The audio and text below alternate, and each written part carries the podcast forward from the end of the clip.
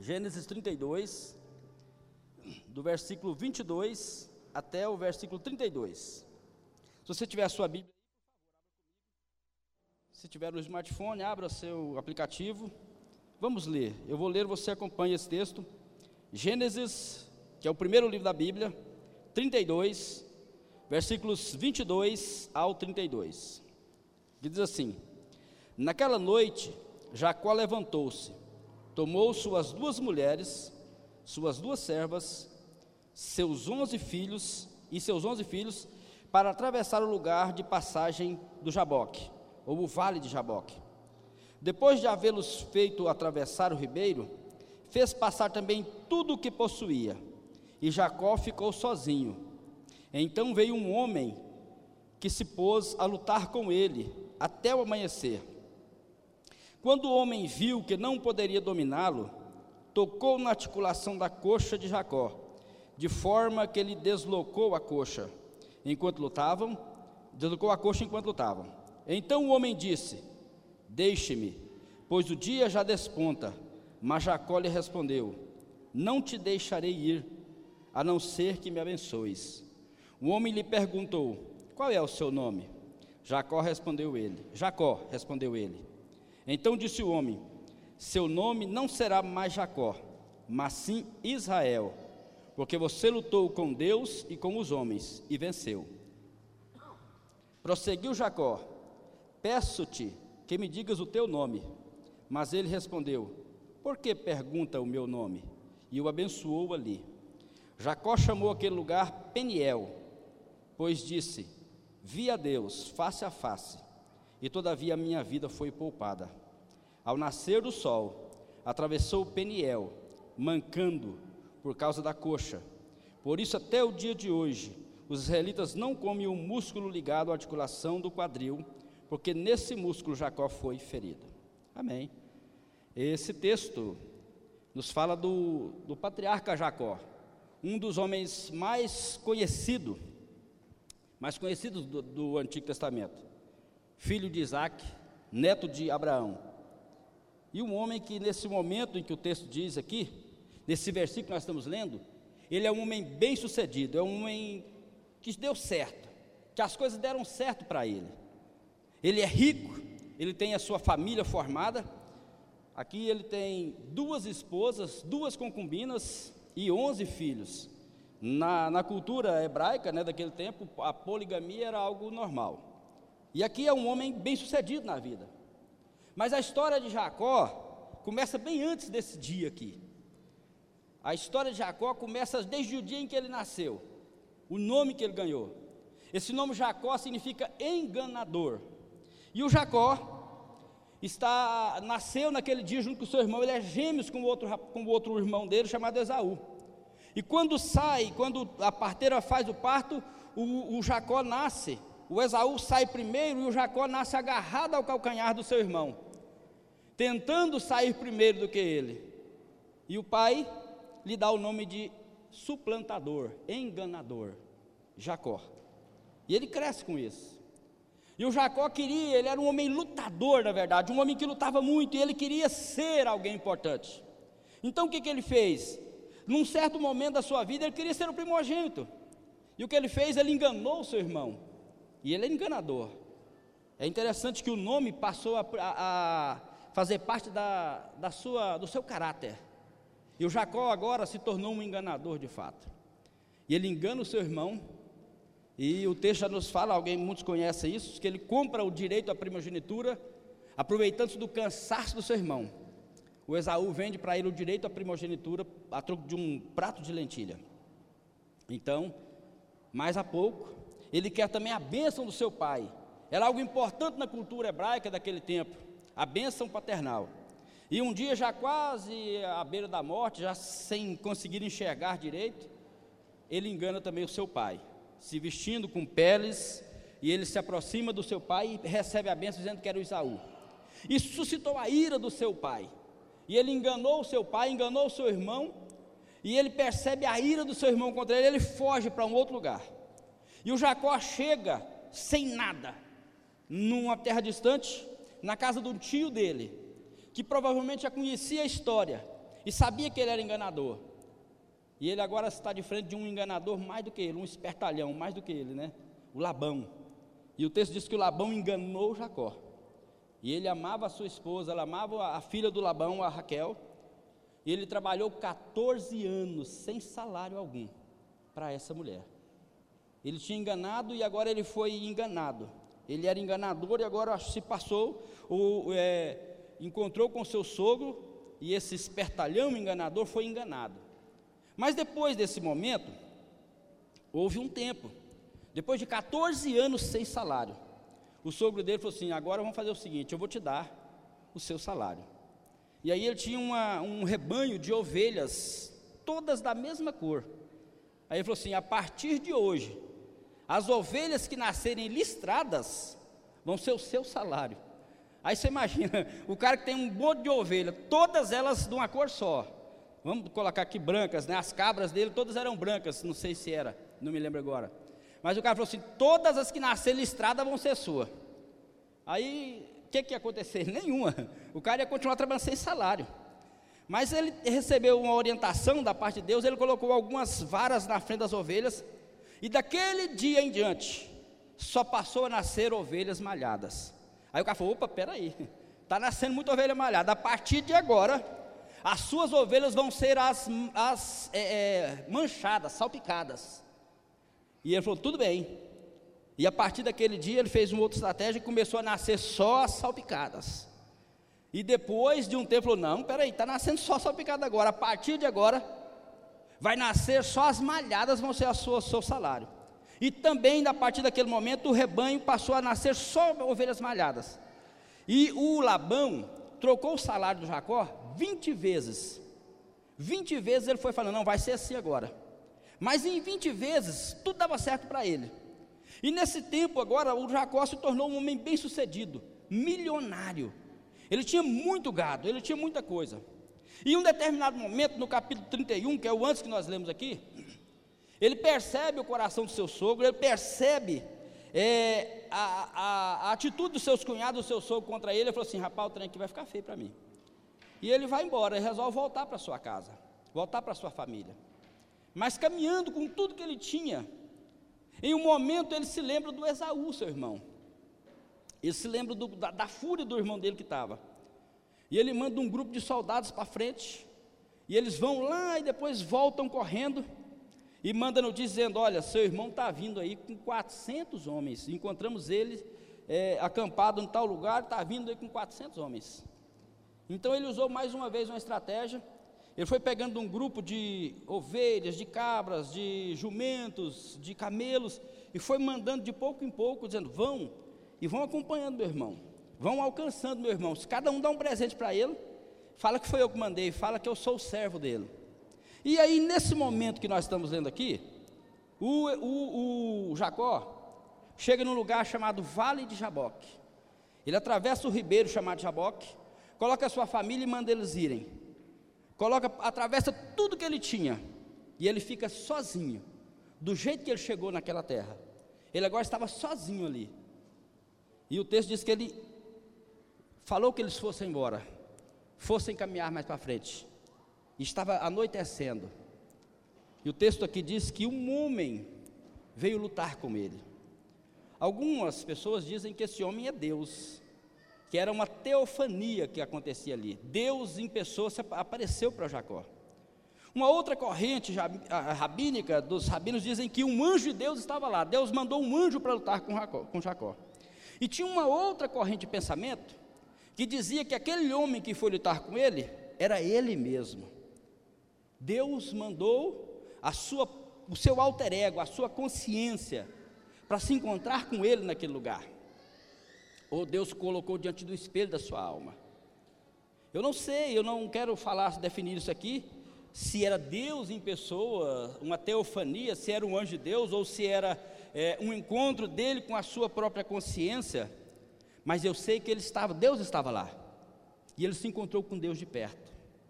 E uma coisa é fato, meus irmãos, toda vez que um homem se encontra face a face com Deus, ele se encontra face a face consigo mesmo. Todas as vezes que o homem se encontra com Deus, ele se encontra consigo mesmo.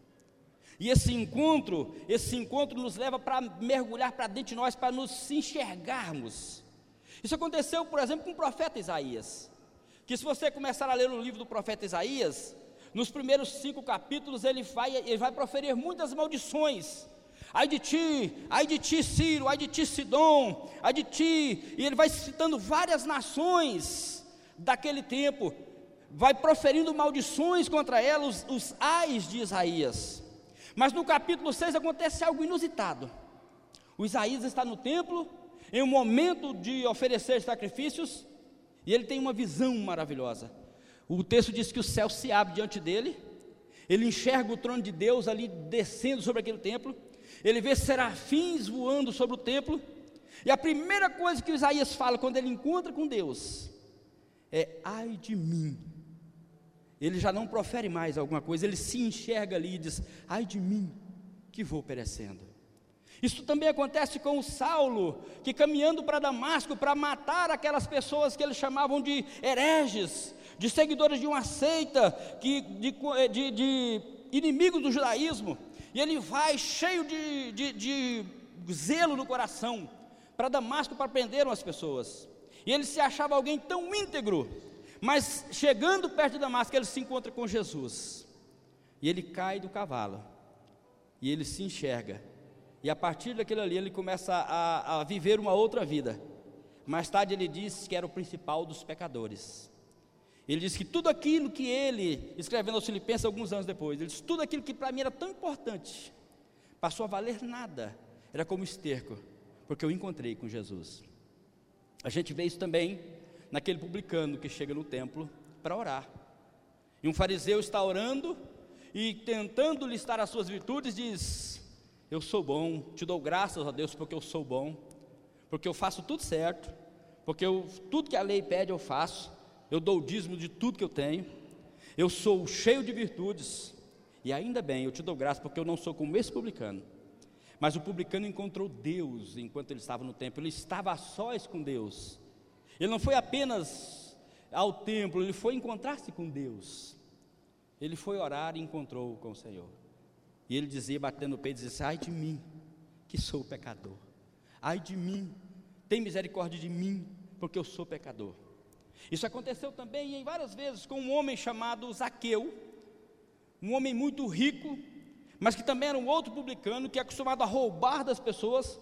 E nós já dissemos várias vezes aqui: um publicano era um, um, um judeu que trabalhava para o Império Romano. Roma, naquele, nos dias de Jesus, dominava o mundo, dominava Israel. E ele colocou governadores na cidade. E ele contratou judeus para cobrar imposto das pessoas para enviarem para Roma. Então Roma arrancava a riqueza do seu povo, do, do, dos povos, cobrando impostos. E os publicanos eram os judeus que trabalhavam para os romanos cobrando impostos. Mas eles eram, é, é, a maioria deles, pelo menos, cobrava tanto de impostos e mandava só uma parte para Roma. Uma grande parte ficava com eles mesmos. E eles se enriqueceram, é, roubando o seu próprio povo enviavam uma parte para Roma, embolsavam uma parte e ficavam milionários. E um dia, Jesus entrou na casa do Zaqueu. E o Zaqueu, ao falar com Jesus, o Senhor, sem falar muita coisa, sem o acrescer ou acusar de nada, o coloca diante de um espelho também da sua alma. E ele, ao enxergar tudo aquilo, ele diz: Eu tenho feito tudo errado. Ele se enxergou e disse: A partir de hoje, eu vou, vou doar metade dos meus bens aos pobres.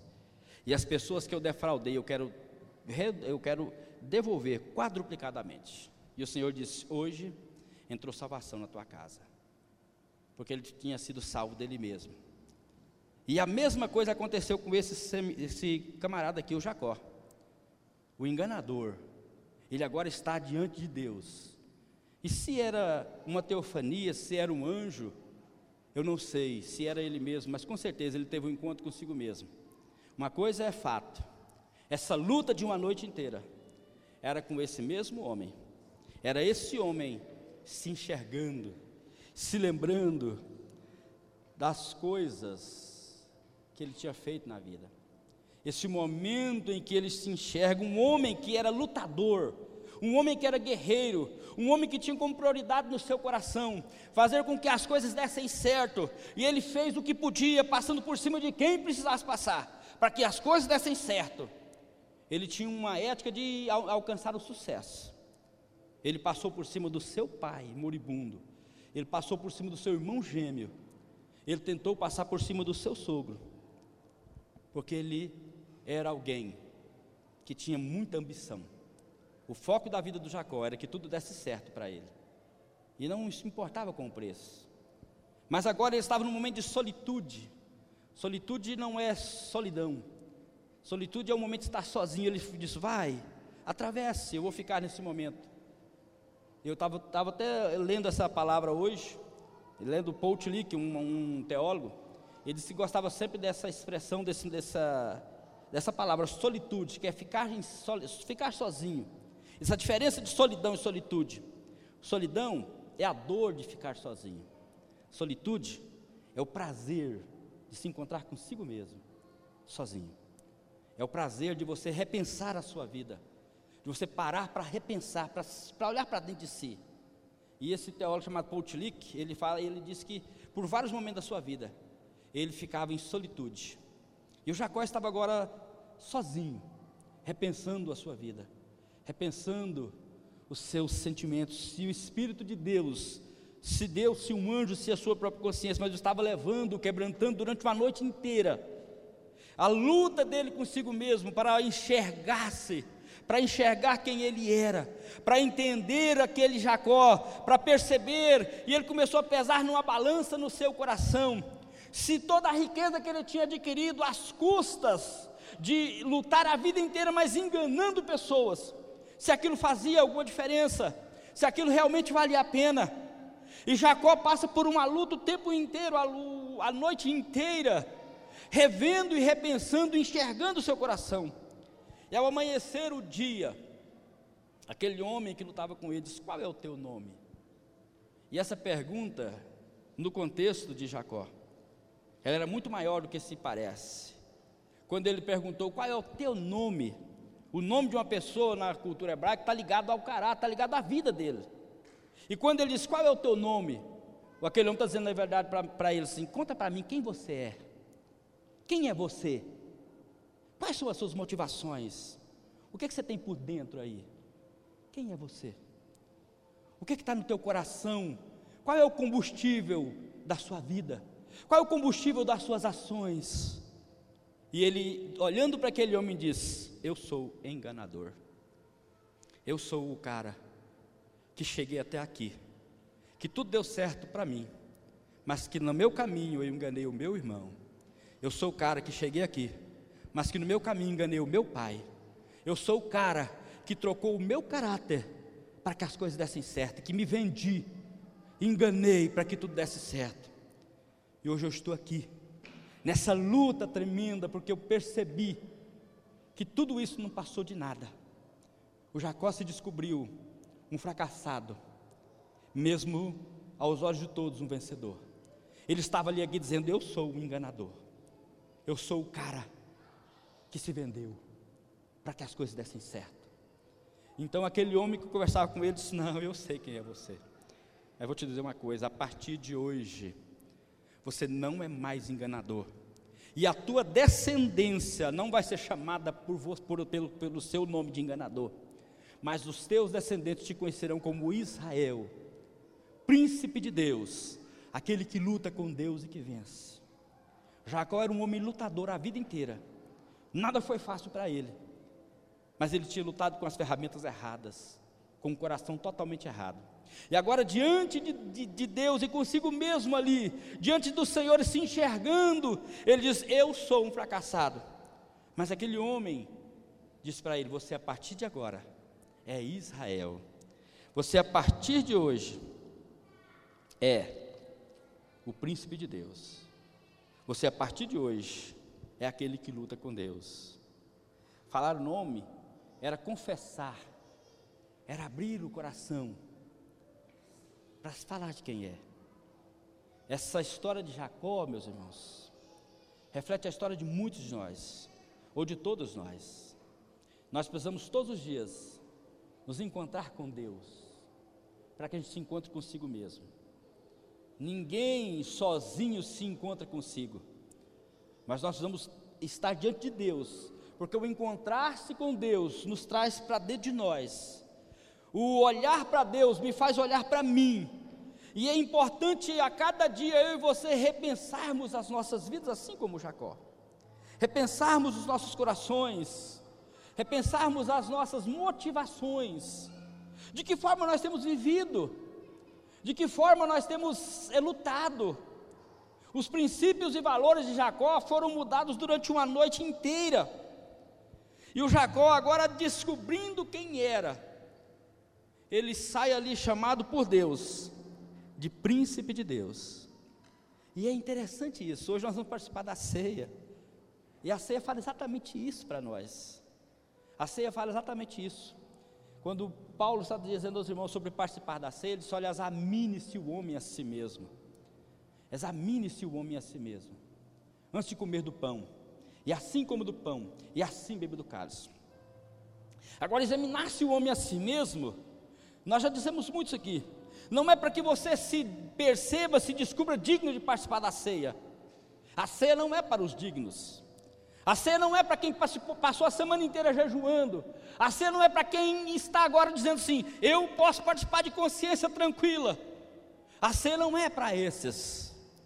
A ceia é para aqueles que se enxergaram, examinando-se a si mesmos, podem estar como Jacó dizendo: Eu sou o enganador. A para aqueles que, ao se examinarem, ao estarem diante de Deus, se percebem indignos e aí então participam dizendo: A graça de Deus me alcançou, a graça de Deus está comigo. Pastor Paulo Júnior diz o seguinte: que a gente simbolicamente, o pão é a carne de Jesus e o vinho é o sangue de Jesus. Ele diz: se você, ao se examinar, ao olhar para dentro de si, se achar digno de comer a carne de Jesus, de beber o sangue de Jesus, você não entendeu nada do que é caminhar com Jesus, você não entendeu nada. Se nós nos acharmos dignos algum dia por o que a gente faz, a gente não entendeu nada. A gente ainda precisa desse encontro face a face com Jesus. Se eu ainda olhando para mim não consigo dizer, ai de mim que vou perecendo. Jacó, quando saiu daquele lugar, ele chamou de Peniel, porque disse: Eu vi Deus face a face nesse lugar. E ele disse algo: Olha, a minha vida foi poupada. E ainda mais, o texto diz que quando Jacó saiu, ou quando aquele homem acabou de abençoar, ele tocou na coxa dele. E o Jacó saiu de lá, príncipe de Deus, mas saiu mancando, não é? Ele estava mancando. E o que, é que isso quer dizer? Que a graça de Deus nos alcança e nos dá esse senso de deficiência, de entendermos que nós somos agora filhos de Deus, mas nós somos deficientes para isso. Isso não veio de nós. Eu e você somos da família de Deus.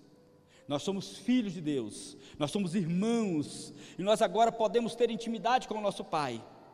Mas como o Jacó saiu mancando, o Israel, o príncipe de Deus que luta com Deus e prevalece, saiu mancando, porque esse senso de deficiência não pode sair do coração de quem encontrou com Jesus. Esse senso de que eu sou filho de Deus, mas não está em mim, não é comigo, não foi eu que fiz, eu não sou merecedor de nada. Precisa caminhar no meu coração. Participar da ceia é relembrar que foi feito tudo na cruz. A ceia é um memorial, nos traz algo à memória, ela nos traz coisas à memória. Quando você participa da ceia, ela te leva a olhar para trás há dois mil anos atrás, dois mil e vinte anos atrás, quando lá em Jerusalém, no monte chamado Caveira, tinham três cruzes, e naquela cruz do meio, Deus estava morrendo. Deus estava morrendo. Eu vi dia alguém dizendo o seguinte: ele disse para um pastor, dizendo: Eu não consigo crer em um Deus que mata o seu filho. Ele disse: O pastor disse: Eu também não. Eu creio num Deus que morre com o seu filho e por seus filhos, e para que todos se tornassem seus filhos. E o texto de 1 Coríntios diz que Deus estava em Cristo, reconciliando consigo o mundo, não imputando os homens aos homens os seus pecados. Deus estava em Cristo reconciliando consigo o mundo. Então, toda vez que eu participo da ceia, eu preciso olhar para trás, para dois mil anos atrás, e entender que naquela cruz eu estava sendo reconciliado com Deus, pelo que foi feito na cruz, e não por nada do que eu faça, mas pelo que foi feito na cruz, eu estava sendo reconciliado com Deus. Eu agora sou filho de Deus, eu agora sou da família de Deus. Então a cruz, na cruz, Jesus pagou um preço por mim. Então quando eu participo desses elementos, eu preciso olhar para trás, eu preciso me lembrar da cruz, eu preciso me lembrar que eu não fiz nada mas totalmente pela graça de Deus eu fui alcançado, fui colocado na família de Deus. E nós todos somos irmãos. A cruz me leva a olhar para dentro de mim, a me enxergar, como diz o texto, como, como o, o, o Jacó, a me enxergar a cada dia que eu participo e perceber quão miserável eu sou, a dizer para Deus sinceramente, dizendo: Eu sou o enganador, eu sou isso e aquilo, e você se enxergar e sinceramente diante de Deus, jogar fora todas as máscaras, e se apresentar diante de Deus com esse coração quebrantado, e quem sabe permitir que o Espírito Santo conte para você, quão miserável eu e você somos, mas ouvir de Deus dizendo: Eu escolhi te amar. E Deus não quer se relacionar com quem você vai ser. Deus já se relaciona com você do jeito que você é. Ele não escolheu se relacionar com outra pessoa, foi com você. E você falha sempre, nós falhamos sempre, eu erro sempre. Errar não é nenhuma regra para nós, ou não é nenhuma exceção, é quase uma regra para muitos de nós. A gente erra sempre, a gente erra no coração, a gente erra nas motivações, a gente erra às vezes querendo fazer certo, a gente faz o certo com atitudes erradas no coração. A gente faz coisas boas com atitudes erradas. A gente tem ambições que não tem nada a ver com o reino de Deus. E a gente precisa se aproximar de Deus olhando para dentro de nós, dizendo: ai de mim, que eu preciso é perecer, eu mereço é perecer. Ai de mim, que sou digno da morte. E ouvir de Deus, a partir da ceia, dizendo: Você, eu te escolhi assim, para ser meu filho e aí então, quando eu olho para dentro de mim, o meu coração tem que estar cheio de gratidão, porque nós fomos colocados na família de Deus, meus irmãos, sem nada termos feito, a não ser a, a graça de Deus nos alcançou e nós passamos a crer. A ceia também fala, para nós olharmos para os lados. A mensagem da ceia também traz uma mensagem de olhar para os lados, porque assim como eu fui alcançado, você também foi alcançado. A ceia nos relembra sempre, nós participamos todos de um só pão e de um só cálice, distribuído em muitos pedacinhos e muitos cálices, mas é um só, é o sangue de Jesus. Todos nós somos participantes do mesmo sangue, do mesmo corpo. Todos nós fomos comprados na mesma cruz. E todos nós fomos, fazendo, fomos colocados na mesma família de Deus. E todos nós nos tornamos irmãos. Nós não somos nem maiores ou menores uns que os outros, somos irmãos. Alguns são mais velhos, outros mais jovens, mas somos todos irmãos. Nós somos a família de Deus. Ao participar da ceia, a gente precisa também olhar para os lados. Esses que estão aqui, eu estou vendo, vocês estão vendo, nós estamos juntos.